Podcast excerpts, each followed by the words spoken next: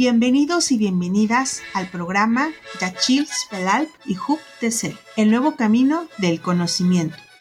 Este episodio forma parte del programa de formación para colectivos productivos de las comunidades indígenas celtales de la zona selva del estado de Chiapas.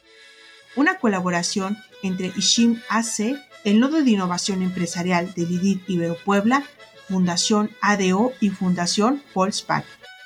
Con este programa buscamos contribuir al desarrollo de capacidades comunitarias desde sus propios valores para que generen alternativas de autogestión y vida digna, mediante la formación en la modalidad de microlearning.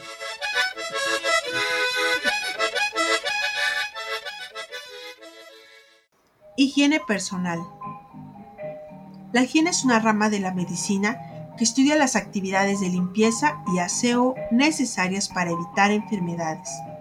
Existen tres tipos de higiene, la personal, la higiene del hogar y la higiene pública. Las medidas de higiene personal sirven para evitar enfermedades como las caries, infecciones y parásitos. Las principales medidas son 1.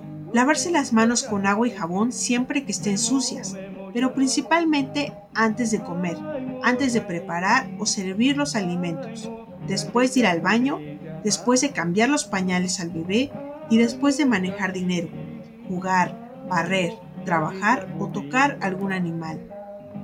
2. Bañarse bien cada parte del cuerpo, desde la coronilla de la cabeza hasta la punta de los pies.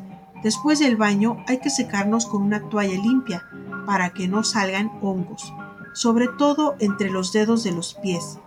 Si en casa hay poca agua, debemos intentar bañarnos por lo menos dos veces a la semana. 3.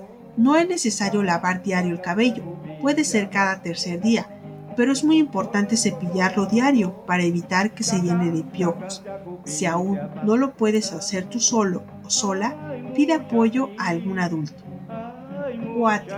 Cepillarse los dientes, sobre todo después de cada comida y más antes de dormir, así evitarás caries, mal aliento y otras enfermedades.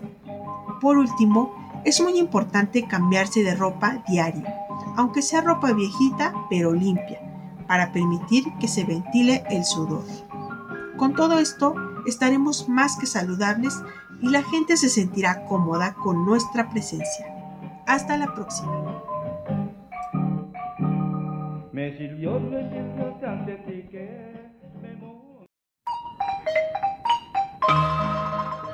Agradecemos tu tiempo y atención. Escúchanos en nuestro próximo episodio. Otra economía es posible.